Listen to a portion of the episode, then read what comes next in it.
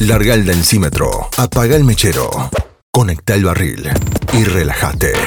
Este es el podcast de Birra, una amena comunidad que intercambia información, técnicas de elaboración y cuando puede, brinda por los resultados. Saca ese nerd que hay en vos, que acá empieza el podcast de Birra.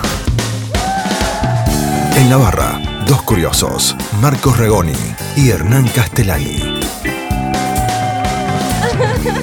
Bienvenidas, bienvenidos, ¿cómo va?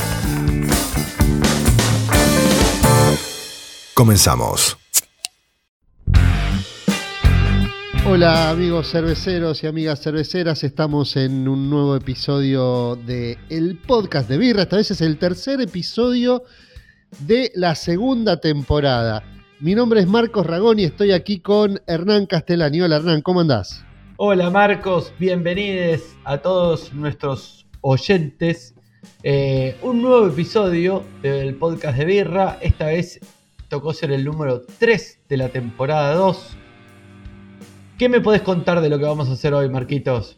Bueno, eh, viste que siempre eh, vamos tratando de ir paseando por los distintos temas. Hablamos muchas veces de lúpulo, algunas veces de agua, hablamos de levaduras, de control de calidad, de un montón de cosas. Y hoy nos vamos a dedicar a, ese ingrediente que es tan vital como desatendido muchas veces por cerveceros y cerveceras, que es la malta. ¿sí?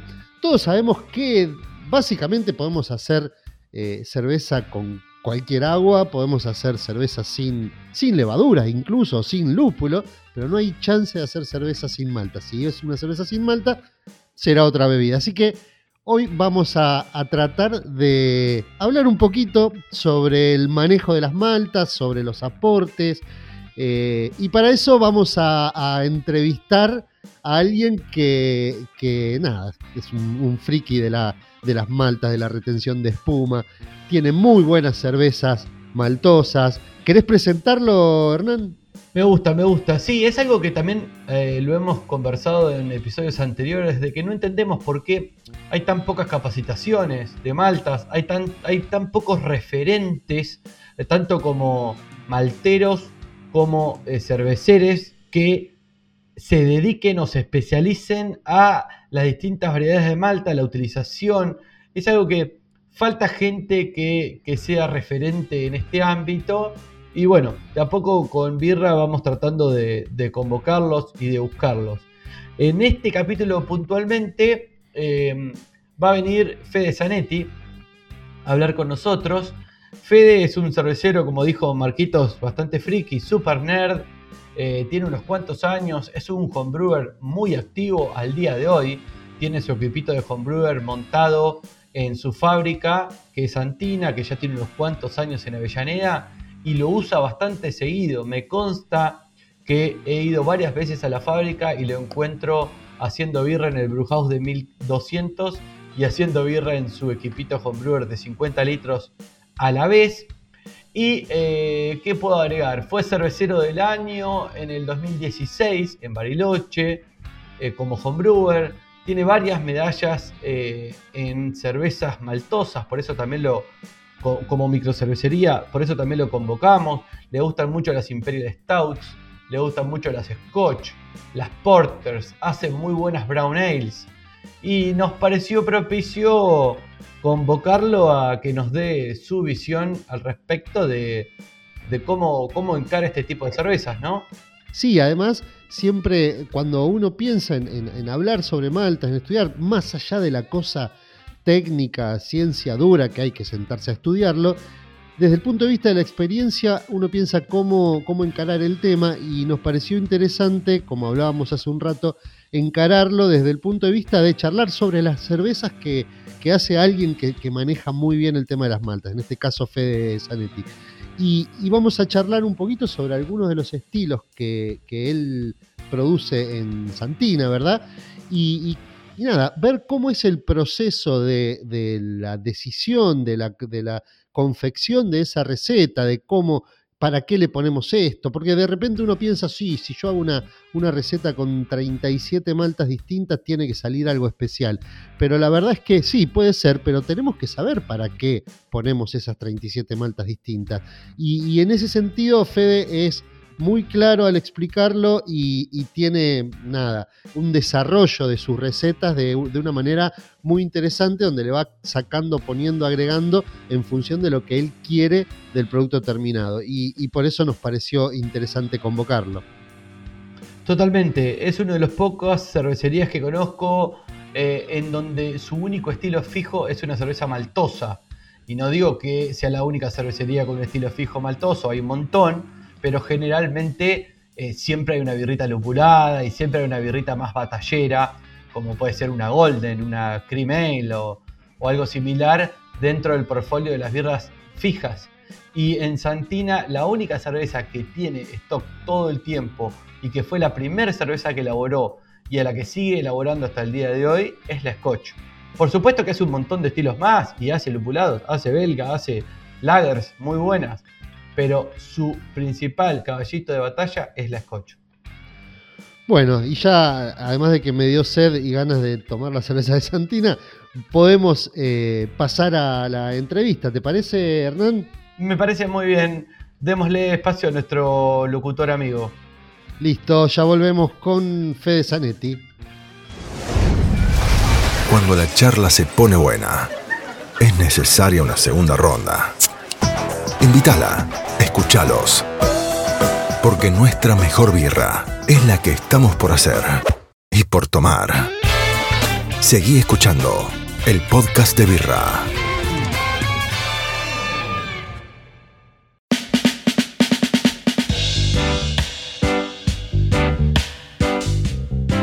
Bueno, sin más vueltas, eh, vamos a darle la bienvenida al podcast de birra a un amigo, un gran cervecero el brewmaster y dueño de eh, Cervecería Santina, zona sur, en Avellaneda. Bienvenido, Fede. Hola amigos, gracias por invitarme y bueno, espero poder aportar algo.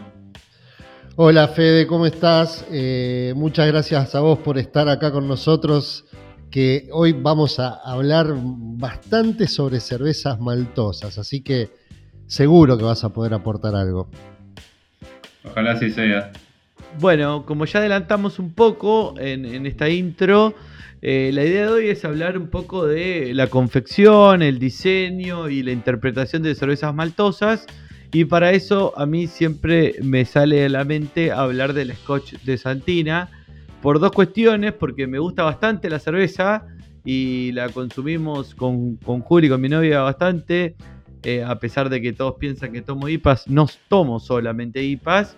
Eh, y por otro lado, porque hablo mucho con Fede y sé toda la, construcción que tuvo y todo lo que elaboró en la receta, cómo fue cambiando insumos, no solamente maltas, sino levaduras, tratamiento de agua y un montón de cosas hasta, hasta llegar a lo que llegó hoy, que para mí tiene una, muy linda birra entre sus manos y súper lograda. Entonces, Fede, me interesa preguntarte, eh, entiendo que es difícil de resumir, pero que nos cuestes un poco el camino. Empecemos con las maltas, el camino que fuiste transitando para eh, desarrollar lo que hoy conocemos como la Scotch de Santina. Bueno, bárbaro. De, principio la receta más original tenía fundamentalmente una base de pale. Eh, algún blend de caramelos medios y altos, por ejemplo 60 eh, y 120, o algo, puede llegar a ser algo parecido también a, Special B.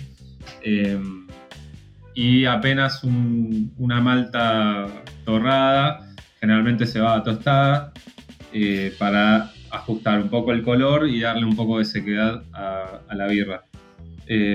Después con el tiempo empecé a conocer otras maltas, esto desde, desde Homebrewer, ¿no? Después con el tiempo empecé a conocer otras maltas, cuando probé la Munich me pareció una malta espectacular, decidí agregarla y eh, hoy en día, digamos, la, Scotch creo que lleva siete maltas. La verdad que que, sale siempre bastante parecida, así que ya casi que ni me acuerdo la molienda. Puedo dar fe de eh, eso, puedo dar fe de eso. Sí, tengo la cabeza mía para cualquier otro lado, menos por ahí. Este, y hoy decidí cambiar un poco esa base de Pale por eh, un poco más de Pilsen, para darle un poco más de, tomabilidad, o sea, Malta Pils. Eh, tener todavía un poco de Pale y sumarle Munich bastante para darle ese sabor a, pan, digamos, que tanto me gusta. A su vez, a eso le agregué un pequeño porcentaje de biscuit, eh, que creo que le queda bastante bien. Después, fundamentalmente, me encanta cómo le queda el caramelo 60 eh, a esa birra. Es una birra que tiene que tener bastante caramelo. Eh, y después, con el tiempo y esta última parte, le agregué también melanoidina, que las recetas originales no, tenían. Eh, la cebada tostada quedó bastante restringida, eh, llegando a un punto donde, si no me equivoco, para 1200 litros le pongo 450 gramos. La nada eh, misma. Sí, y pasé de la receta original en la fábrica grande, pasó de 2 kilos. No, perdón, 450 gramos no, creo que le pongo eh, un kilo 450. Eh, pasó de la receta original, pasó de 2 kilos y medio a medio kilo y ahí fui encontrando el balance donde a mí me gustaba para tener esa sequedad, eh, que se note a penitas, a penitas al final ese torradito, pero digamos que no me aporte mucho sabor de, esa malta que no la quería. y después, ¿qué más? De maltas de esa birra, bueno, no, nada, la Melano fue la última incorporación, bastante copada. Ah, bueno, y Cararoma creo que también le pongo, le, ponía bastante y lo fui restringiendo. ¿Y por qué, por ejemplo, decidís ponerle un toquecito de cebada tostada y no aumentarle algún caramelo alto como un 120, un 140? El color principalmente, o sea, yo eh, por un lado lo que busco es la sequedad con la cebada tostada, que, que con un caramelo alto no se lo da. Y por otro lado, el color que genera una malta tostada es más rojizo, que, es distinto, digamos, a lo que lográs con... Quizás una aroma se puede, se puede acercar, pero va más por el lado de los naranjas, de los ámbares, eh, y, intensos terminan siendo casi rojizos, pero no llegas al color. O sea, tenés que usar mucha cantidad y te desbalancea el sabor para llegar al color. ¿Me explico? No sé si estoy claro. Totalmente, totalmente. Me hace acordar, yo también corrijo bastante algunas cervezas rojas con cebada tostada y no puedo dejar de invocar a, la descripción del color de un gran amigo, de Ricardo Aparicio, que dice que le da ese color a cobre profundo con destellos rubí. Claro. Qué grande, Aparicio. Muy bien, muy buena descripción. Y Corazón rubí. Y esos destellos rubí, que es ese rojito que brilla, no lo lográs con caramelo, lo lográs con ese toquecito de cebada tostada. Exacto. Eh, a mí lo que me pasaba es que con la aroma puedes lograr un rojo copado, pero no deja de ser cobre profundo. O sea, no es rojo, es cobre profundo, es un anaranjado profundo. Bien, y una, una consulta así, digamos, en, dos palabras, ¿cómo describís el proceso, eh, digamos, cómo describirías el proceso que, te lleva a, diseñar esa cantidad de maltas y los porcentajes? Por supuesto, por lo que decís, no es que la primera vez dijiste, mm, eh, pienso esto y pusiste las siete maltas distintas, sino que fuiste incorporando, poniendo, sacando y todo eso. Pero eso, ¿en base a qué lo haces? Tu mismo conocimiento a medida que vas conociendo las maltas, a medida que vas cocinando la cerveza, qué sé yo, de todo un poco? ¿Cómo lo describirías? No, en principio las maltas que uso casi todas son Bayerman. Eh, después uso la cara 60, uso nacional, porque me gusta bastante. Eh, así que las maltas medio como que las conozco todas, no hay grandes innovaciones de maltas. Ahora empezaron a entrar inglesas, pero eh, antes, antes no, entonces había que usar lo mejorcito que se conseguía era Bayerman y usaba eso y las, conozco a todas. Entonces, eh, los cambios parten a partir de que voy probando cervezas nuevas o que incorporo eh, sabores o aromas de otras cervezas que quiero incorporar en, esta que es la Scotch. Eh, y bueno, obviamente probando lo que hago yo y generalmente no me gusta, entonces quiero tratar de hacerla mejor. Eh, viene por ahí el tema de, los pequeños cambios. O sea, conociendo las maltas que, tengo, trato de, darle la vuelta de rosca para lograr que me guste a mí. Sí, hay algo que decimos siempre con Hernán en este, en este podcast y es que mm, digamos, lo que tiene que hacer un cervecero es conocer muy bien eh, sus materias primas. Y en este caso, en una cerveza, obviamente con, con, un perfil muy maltoso, hay que conocer muy bien las maltas. Así que me parece que eh, llegar a ese punto de fineza, de ponerle tan poquito de una, tan, ir modificando porcentajes muy poquito, se llega justamente conociendo bien las maltas. Y a partir de ahí, eso que decís, probar cervezas y decir, bueno, quiero incorporar esto, quiero sacarle aquello, y, eso hace que uno pueda manejar eh, las maltas y no solo hacer una receta. Sí, y te soy honesto, eh, no se logra con digamos, conociendo solamente las maltas no lo lográs. Es, es eh, hacer la cerveza, probarla, corregir, hacer la cerveza. O sea, esto lleva años eh, haciendo el mismo estilo. Eh, a mí lo que me pasa es que la Scotch es la única birra que hago, fija. El resto son todos rotativos, o sea, nunca repito recetas, solo la Scotch. Entonces en la Scotch es la única que, que la laburé a fondo y la sigo laburando. Las demás es un poco esto que te digo conocer las maltas y tratar de imaginar cómo va a quedar en combinación con otras maltas, en combinación con otro lúpulo, en combinación con la levadura, la densidad final que quiero que tenga. Bueno, nada, ahora hablamos de maltas, ¿no? Pero las Scotch eh, también, digamos, tienen mucho que ver la levadura.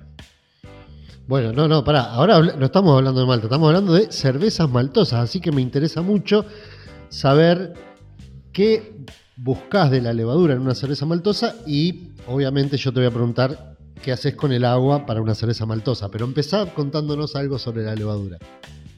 Bueno, perfecto, sí. Eh, en principio, lo más parecido que encontré al perfil que yo quería, que es que, tenga una densidad final bastante alta, eh, pero no tan alta para sacarle tomabilidad, porque en definitiva tiene que ser una birra con tomabilidad, es una birra de, barril, digamos, no, no, es una heavy que la necesitas eh, tomar más en copa y ya está, es una cerveza que, tiene que salir en bares, entonces tiene que tener tomabilidad.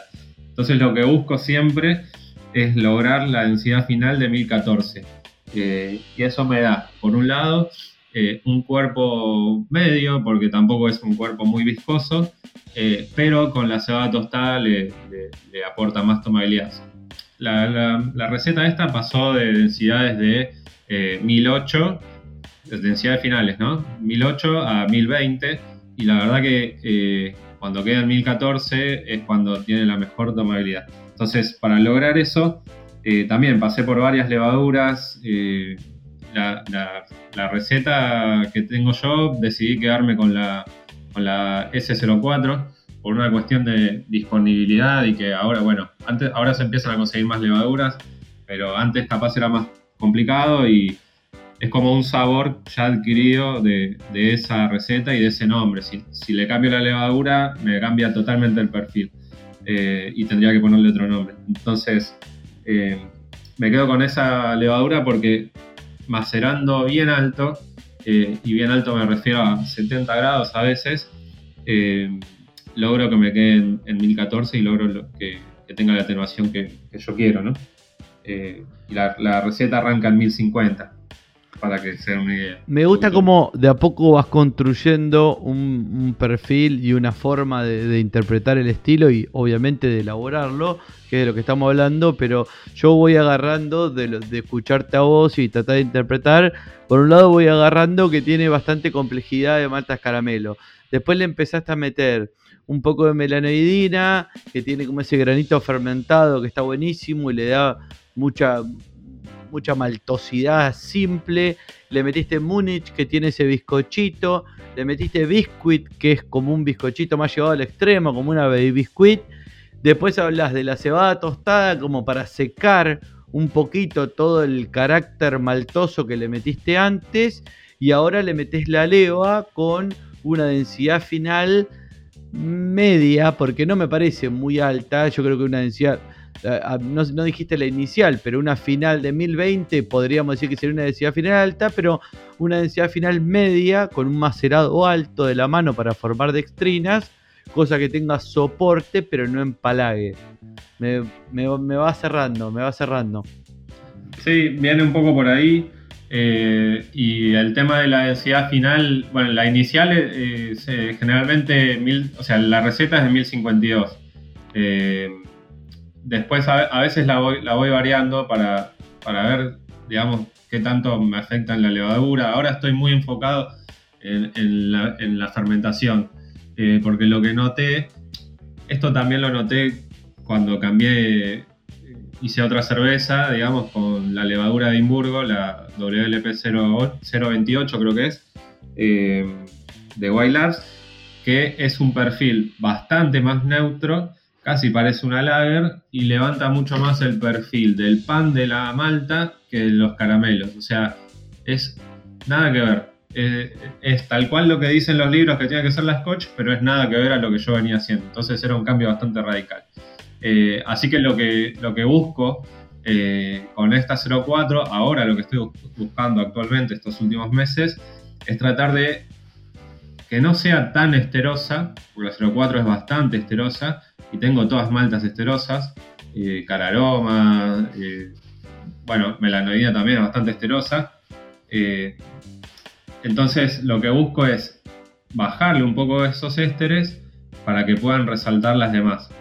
Eh, pero bueno, esa es una búsqueda que, estoy haciendo actualmente. Pasé de tasas de inoculación de, 0,75 millones por mililitro a eh, la última que hice la semana pasada fue de un millón y medio. Eh, bastante alto. Bastante alto, casi como, sí, como una, una para, casi como una lager diría. porque lo que sucede es que yo fermento también a temperaturas muy bajas. Eh, un poco lo que leí en bibliografía, generalmente lo que, lo que hacían antes era eh, hacer en alto eh, y, fermentar a, temperaturas bajas. digo, bueno, y bueno, también era mucha malta base con un poquito de tostada y nada más. Quizás algún caramelo de cervecería, tipo, se me hace que, que, era algo tipo, tipo candy, pero no sé si era candy, la verdad. Eh, eso es lo que hacían antes. Digo, bueno, eh, me gusta un poco lo que leo, estoy muy lejos de eso. Digo, bueno, ¿cómo puedo aplicar un poco lo que quiero hacer para mejorar mi producto? Mi producto tiene muchos ésteres y la verdad que mucho no me copa, entonces digo, bueno, ¿qué puedo hacer? Estuve trabajando mucho eh, con este tema de la levadura y también es una boludez que siempre lo charlamos con Hernán, pero la retención de espuma. Eh, es algo que me, que me vuelve un poco, un poco loco. Y mi cerveza, al tener ésteres altos, es lo que yo asocio, ¿eh? no sé si es eh, verídicamente o científicamente comprobable. Pero al tener ésteres altos por una fermentación que quizás es un poco extrema por la baja temperatura, digo, bueno, eso me está afectando a la espuma. Entonces digo, bueno, quiero mejorar esa parte. Digo, bueno, listo. Eh, estoy aumentando, cada fermentación fue aumentando 0.1 millones de células para ver qué pasaba. Y la verdad que me, está resultando bastante bien. Estoy muy conforme con, con las últimas fermentaciones. Incluso también eh, llegué a fermentar bajo presión, que antes no.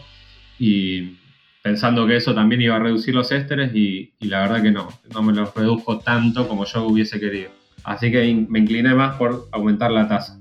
Yo la, verdad que hablamos bastante con Fede de espuma, yo era algo que lo tenía totalmente desestimado en, mi concepción de una receta. Y después del año pasado con el amigo Charlie Banford, que era uno de los profesores de la UC Davis, que le dicen The Pope Foam, eh, como el papa de la espuma, y es un fanático enfermito de la espuma, me volví bastante eh, friki también y hablamos con Fede. Yo creo que en el caso de que vos estás hablando puntualmente de la 04, eh, desconozco, no digo que no, digo es que desconozco si una mayor producción de ésteres está asociada a una menor retención de espuma. Lo que sí me parece que va de la mano en la 04 es que más ésteres también va de la mano con un poco de alcoholes superiores. Que no, que no necesariamente tenga que ir con un calentamiento en boca o un quite esmalte, o, pero más alcoholes superiores sí está bastante comprobado que es totalmente perjudicial a la formación y a la retención de espuma. Bueno, y más Exacto. alcoholes superiores implica más materia prima para la formación de ésteres. Ni lo dudes, porque un ácido más un alcohol, ¿qué nos da Marquitos? Un éster, grupo funcional éster, doble exlaje de oxígeno. Perdón, no, ya no, no me dejen hablar de estas pavadas. No, bueno, pero un poco viene por ahí, un poco viene por ahí. Eh, en principio a mí lo que me jodía, o sea, sensorialmente no, no, no- uno no siente, digamos, eh, aromáticamente los alcoholes superiores en, en mi birra porque eh, considero que no los tienen, no me gustan ni me hacen muy mal. Apenas vuelo ya me hace doler la cabeza. Entonces, eh, por suerte, toco madera, eh, no, no los tiene, pero sí eh, tiene estos compuestos esterosos, digamos, que están muy asociados a los alcoholes superiores, o por lo menos, digamos, como dijiste vos,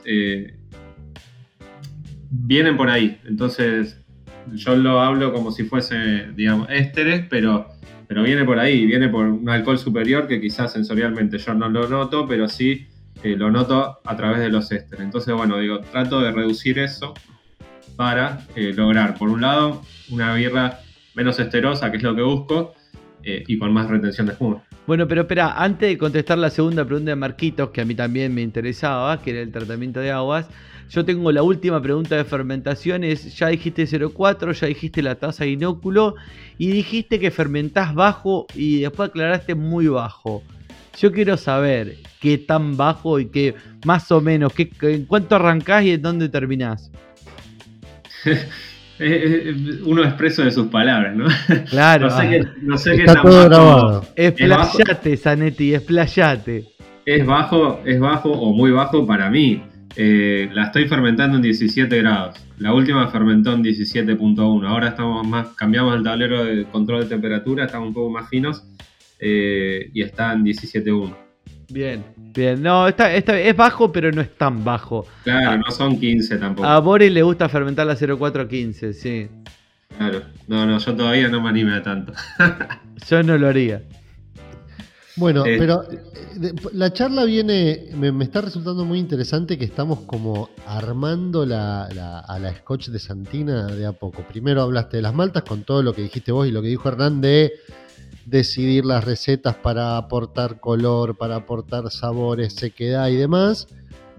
Ahora tuvimos una charla sobre la levadura y la fermentación, que lo que tratás de buscar con eso es que no te opaque a la protagonista de todo esto, que es esa, esa receta, esa receta que hoy llegó hasta siete maltas.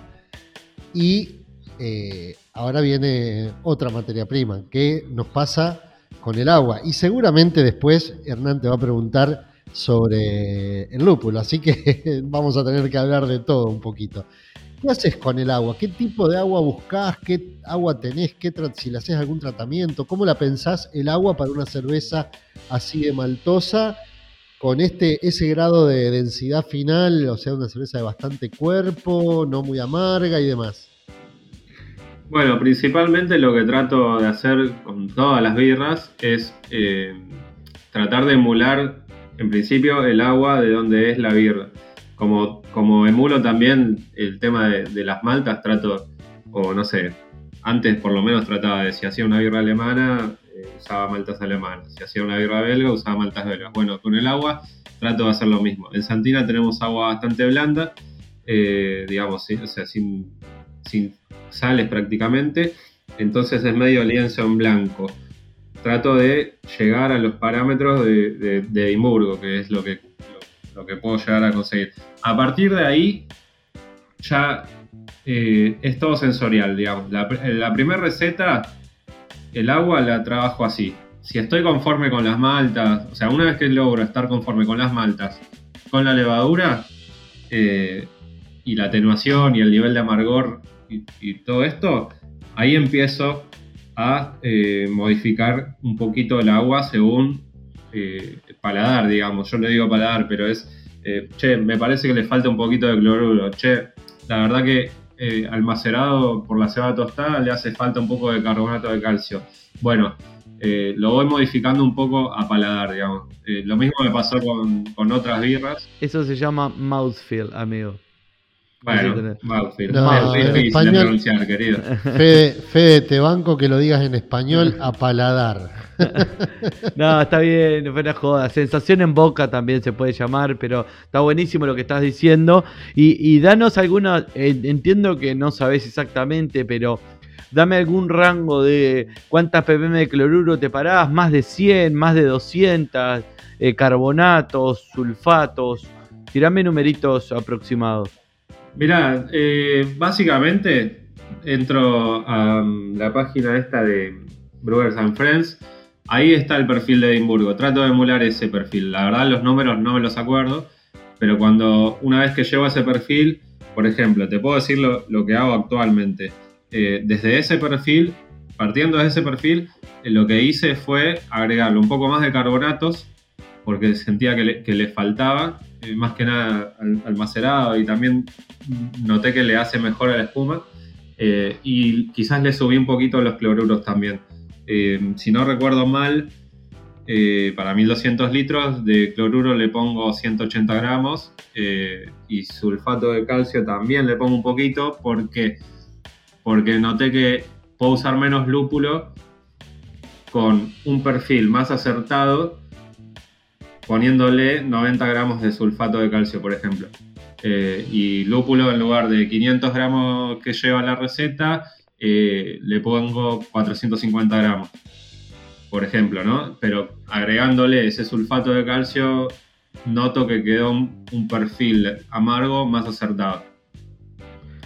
Bien. ¿Y, ¿Y qué, digamos, tenés alguna preferencia con respecto al pH en el empaste? ¿A qué, pH buscas en el empaste para favorecer todo eso? Sí, eh, en principio trato de que quede en 5,4 eh, o alrededores. Eh, últimamente estoy también llevando el pH un poco más abajo, digamos, en, pero ya al final del hervido. Lo que es el macerado, eh, trato de, de que esté en el rango alto, pensá que estoy macerando alto, entonces tengo Sí. que favorecer esas enzimas.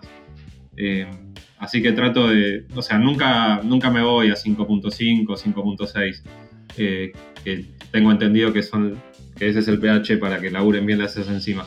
Porque ¿qué pasa? Cuando me fui a ese pH eh, y a temperaturas tan altas, no me quedó trabajo de la otra enzima. Entonces me, me quedó la densidad 1020, por ejemplo Claro, claro. que es lo que contaba antes. Entonces, eh, nada, trato de buscar un equilibrio. Es muy fina la diferencia porque a veces, viste, te, te- te pasaste un grado, lo que fuera, y de 1014 se te fue a 1011.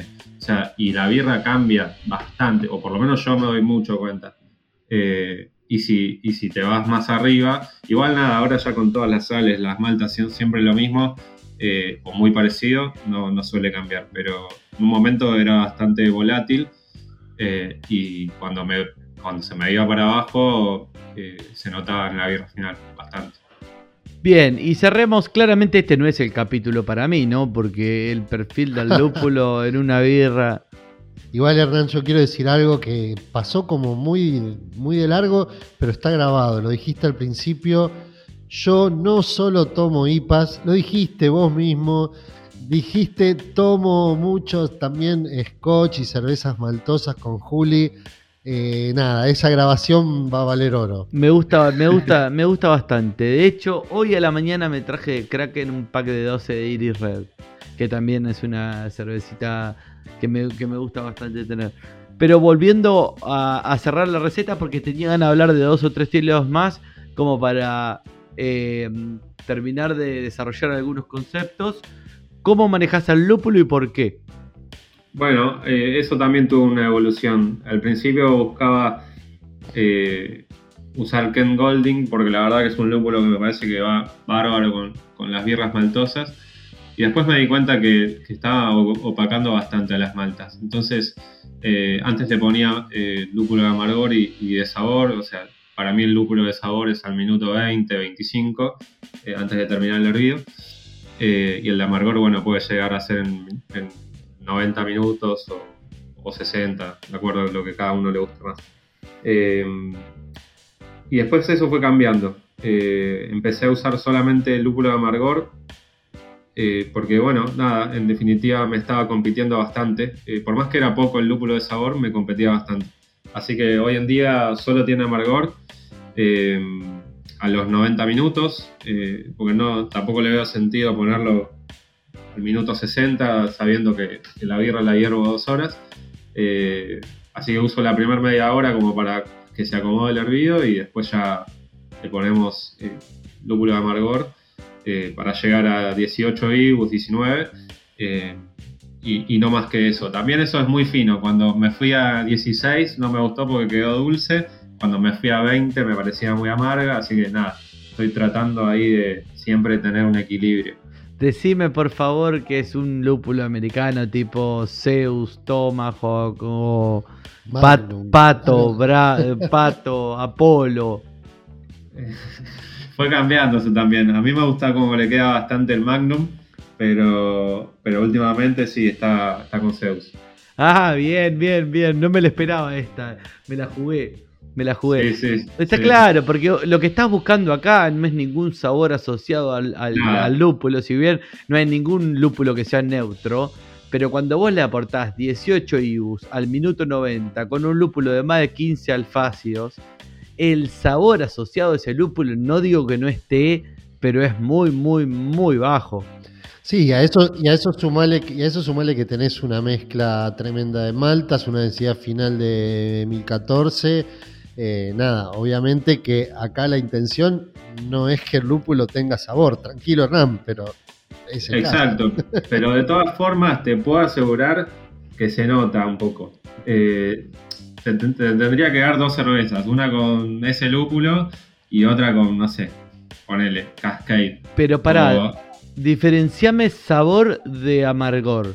No, no, sabor, sabor, sabor. se nota. Bueno, pero el Cascade me cambias la vida. Bueno, pero el Cascade sí te doy la mano de que se nota, porque si vos lo aportás 18 IU con un lúpulo de 6-7% de alfa, tenés que usar el doble y medio de lo que usás de un Zeus, ni hablar de un Apolo o un Pato que tienen más. Entonces sí, al tener mucha más materia vegetal dando vuelta durante todo el hervor, yo te banco que se note. Eh, yo iba a algo un poquito más finito si entre Magnum que tiene 14 y un CTZ que tiene 15 y un Apolo que tiene 17, los mismos 18 IBUs, ¿le notás la diferencia de sabor a esa birra? No, ahí ni ahí. Ah, ahí, ahí yo, no, se lo noto. Capaz que alguien se lo nota, pero yo no. En esos lúpulos no. Pero si le pones, o sea, lo, quiero aclarar porque capaz que alguien escucha eh, cervecero casero y dice, no, a mí me quedan solo Cascade en el almacén, en, el freezer, perdón, eh, y bueno, le voy a poner esto. Y la verdad que no te va a quedar copada. Bien, y entonces, vos lo que buscas eh, es solamente el amargor, que no le aporte gran cantidad de sabor al lúpulo, pero cuando arrancaste a hablar esto del lúpulo mencionabas que dejabas que hierva un ratito y después le agregabas ¿Qué, tiempo de hervor le das a, esta, este tipo de cerveza? Bueno, a esta cerveza, la Scotch en particular, porque eso puede variar con otras cervezas maltosas. Bueno, esto también fue variando bastante. Al principio eran tres horas, pero los días se hacían eternos, así que fui reduciendo hasta encontrar un equilibrio entre lo, digamos, sano mental con, lo que se refleja en el sabor. Eh, y con dos horas eh, logro lo mismo que con tres. Eh, acá, acá se metió también la melanoidina.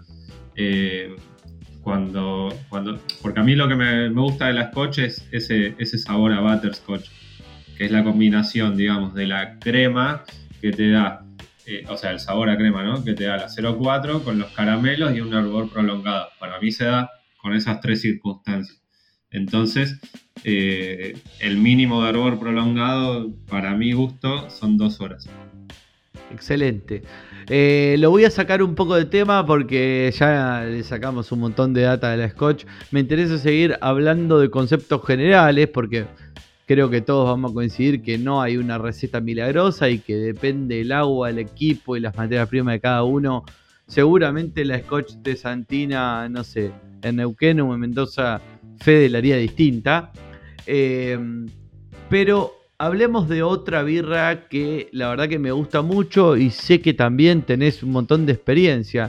Tenés hasta experiencia negativa por no, por no contar la historia en donde explotaste un macerador. Eh, pero dejémoslo, dejémoslo para otra historia, para otro, para, otro, para un vivo en Instagram más informal. historias donde por negligencias rompimos equipos. Pero contame un poco eh, también tu Imperial Stout, eh, la última que tengo un par de latitas acá del Excelso. Eh, también está bastante elaborada y tiene un blend de maltas muy zarpado. Y bueno, yo cuando pienso en birras maltosas, a ver, lo más simple que me podría encontrar sería una blonde o una cream, que no tiene nada, pero bueno, ahí resalta un poquito la malta. Después vamos subiendo a las Iris, las Scottish, eh, Porter, Dry Stout y demás. Pero la Imperial Stout la tengo en mi cabeza como eh, no sé, el ejemplo de maltosidad absoluta, obviamente con todo el torrado ese que viene de la mano.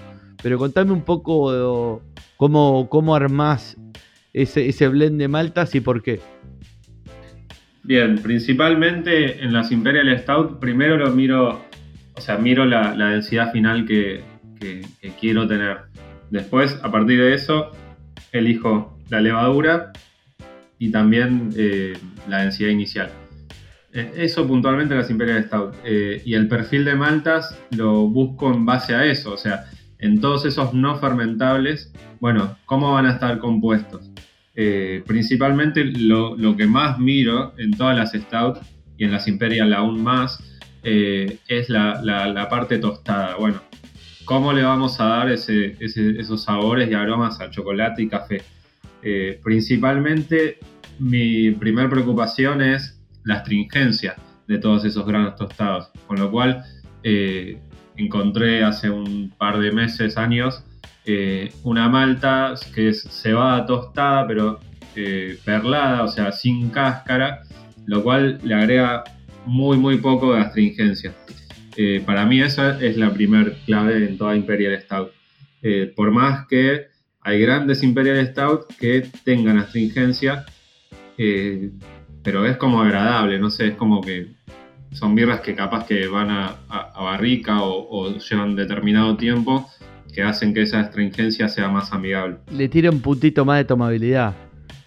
Claro, eh, o sea, usar cebada perlada le, le ¿qué dijiste? ¿Le quita o les.? No, no, no, no. Le tira, le tira. Exactamente eso, pero me quedó descolgado porque vos después habías seguido hablando y no te quería cortar. Que sí, que usar esas cebadas eh, sin cáscara le, que le baja la astringencia y esa astringencia más chica le da más tomabilidad a una birra que es muy intensa. Ah, claro, totalmente. Sí, sí, le da mucha más tomabilidad, hace que sea más amigable al paladar. Pero por otro lado también eh, uno siempre mira de reojo algunas cervecerías que, que vos decís, che, loco, esto es un petróleo, pero, pero mal. Pero es petróleo, no sé, se me viene a la cabeza alguna cervecería yankee hace un par de años, eh, o, alguna, o alguna rusa que probé, que tienen un ácrido, ¿viste? No sé, no sé bien si es la traducción correcta, pero en inglés acrid.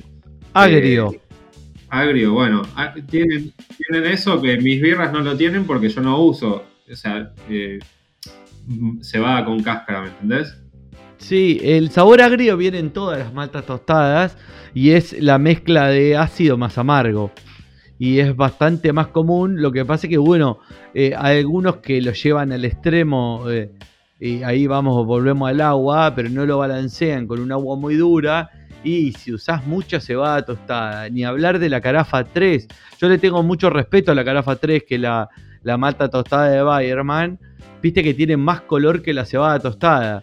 Y nada, está buenísima, tiene unos perfiles cafetosos y, un tanto como, como rostizados que me encantan para cierto estilo de birra.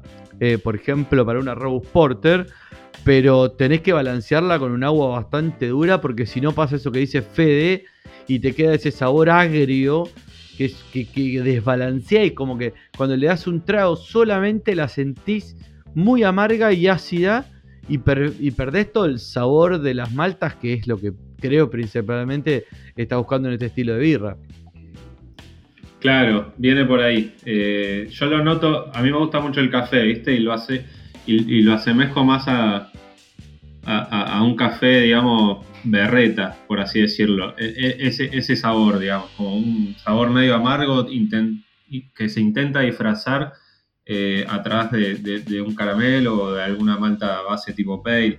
Eh, la verdad que lo, detesto bastante, pero es como las es como las birras ácidas belgas, ¿viste? Un poquito de vinagre le da complejidad. Bueno, un poquito de, este ácrido, no sé bien eh, cuál es la palabra técnica, le da un toque de complejidad. Entonces, en mis recetas trato de tener cebada tostada eh, perlada, digamos, o sea, sin cáscara, eh, o bueno, la carafa 3, hay, o, cualquier carafa vienen también sin cáscara, si hay, hay, hay un tipo que viene sin cáscara, eh, y después, bueno, eh, trato de también equilibrar todos esos, esos tostados eh, con caramelos preferentemente altos. Generalmente uso mucho Special B, también uso mucho Cara 140, que ese sería nacional, pero creo que también hay, hay creo que, Patagonia o alguno de esos tiene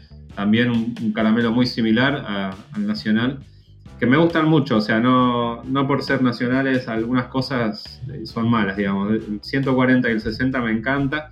Bueno, 60 no le suelo poner tanto a las Imperial Stout eh, y sí voy más a fondo con, con Pale, Munich y, y a, veces, hasta a veces le pongo Viena también, de, base. Me gusta, el Special B tiene una nota frutos secos que es espectacular como le queda a las, a las Imperial.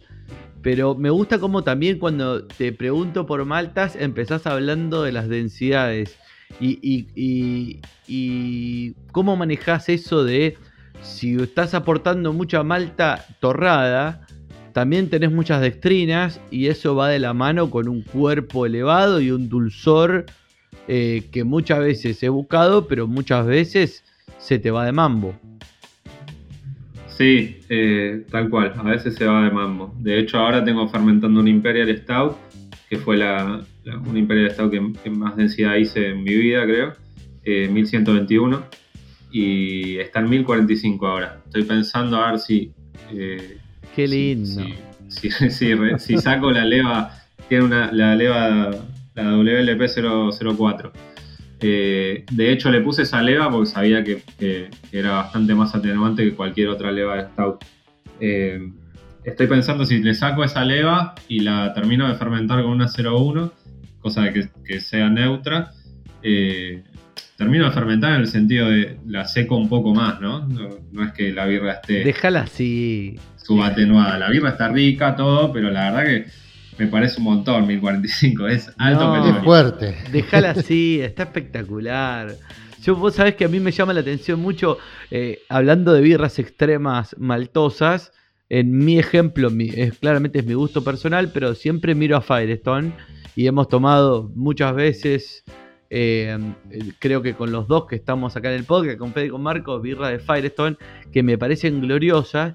Y Firestone en la etiqueta te informa densidad inicial, densidad final, cepa de levadura, IUS y hasta la acidez titulada.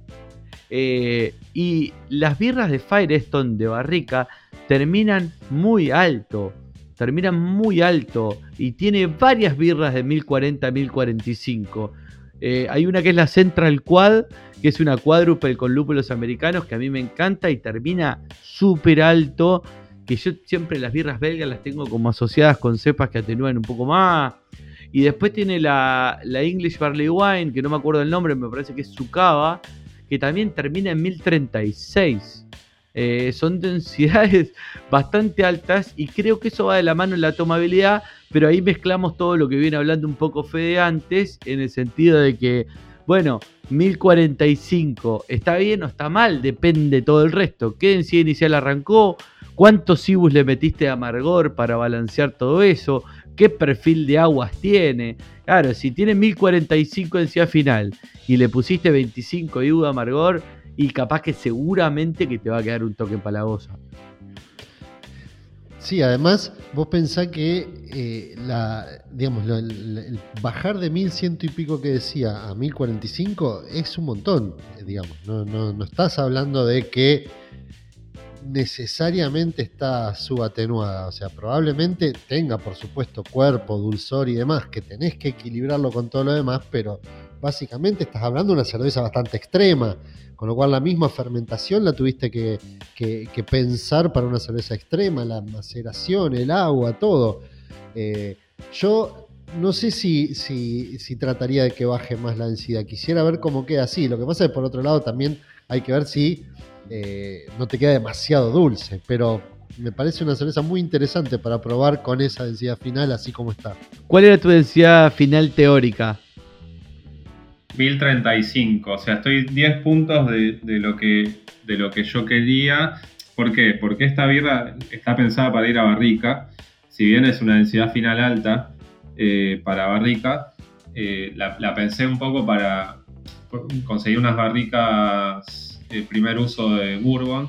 Digo, bueno, eh, quiero ir al extremo eh, en todo sentido. Entonces digo, bueno, vamos a fondo. Pero la pensé más 1035. Mucho mejor todavía, mandala, Sí. así, mandala así como está. De hecho, en barrica un par de puntitos más va a caer con el tiempo, depende cuánto la dejes. Pero, pero, uy, le tengo fe. Mandame un mensajito cuando esté por salir eso, Fede. Bueno, dale. No, no, no, no, como un mensajito. Poné un lugar donde nos encontramos cuando esté por salir eso. Sí, También. totalmente. totalmente. Bueno, en relación a, a la densidad final y todo esto de, los IBUs también, ¿no? Es, es lo, que, lo, que, lo que decía Marcos recién. Eh, yo la birra sensorialmente la siento muy bien. Está balanceada, está rica, eh, tiene un montón de azúcares residuales, con lo cual tiene un montón de sabor, explota en la boca. Eh, obviamente que la está fermentando, ¿no? Ah, creo que hoy, o sea, estos últimos tres días terminó dando 1045, 1044 por ahí. Eh, obviamente que la voy a dejar bastante más tiempo en el fermentador, pero ya la birra se nota que está, que está copada. Eh, entonces, ahí está la, la incertidumbre que no sé si eh, fermentar un poco más. Todavía no hice una cuenta ni cuánto alcohol tiene ni nada, pero si fermentarlo un poco más, lo que me da miedo es que me la saque de balance, porque la lupulé bastante para, para, para una densidad final alta. Ahora, si le, si le pongo una leva quizás que, que- que seque un poco más, eh, me la puede llegar a, sacar de, de juego con el amargor. Lo que decía Hernán. Bueno, pero ahora cambio de tema rotundamente eh, dentro de lo mismo, pero así como dentro de las cervezas maltosas oscuras, negras, en el extremo superior está la Imperial Stout, en el inferior yo por lo menos en mi cabeza ubico la Dry Stout, que eh, su ejemplo máximo es la Guinness, y básicamente es una Pilsen con un toque de torrado. Es una cerveza súper limpia, que tiene una maltosidad muy marcada y un torrado justito y muchísima tomabilidad. Bueno, basándome en eso, también sé que es un estilo que te gusta elaborar. Si no me equivoco, ahora sacaste uno con, con Santina también. Eh, contame, a, a ver, así como hablamos de caramelos altos, Special B, eh, Pale, Melanos y demás en una Imperial, en un- una Dry, que tiene que, que ser una maltosidad mucho más sutil y, bien lograda. ¿Cómo la pensás?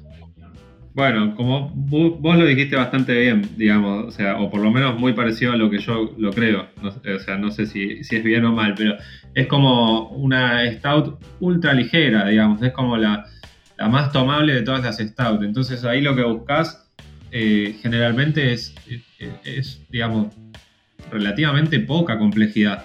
eh, de, o sea, si bien la birra es súper compleja porque tiene eh, to- todas esas notas a café eh, y algunas tienen algún leve caramelito eh, y tienen, o sea, ahí lo que se busca es, digamos, o por lo menos lo que yo busco, es la sencillez y, notas claras, digamos, ¿no? Bueno, ¿qué quiero? Nota clara a café, eh, principalmente. Eh, y después una segunda nota a chocolate amargo eh, y una tercera nota a un caramelito que recuerde una ciruela como máximo, pero no más que eso.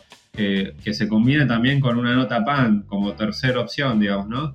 Entonces ahí lo que busco, digamos, es eh, algo bastante clásico en las dry stout, que es más o menos tener un 10% de maltas tostadas. En mi caso eh, uso también cebada tostada perlada, o sea, sin cáscara.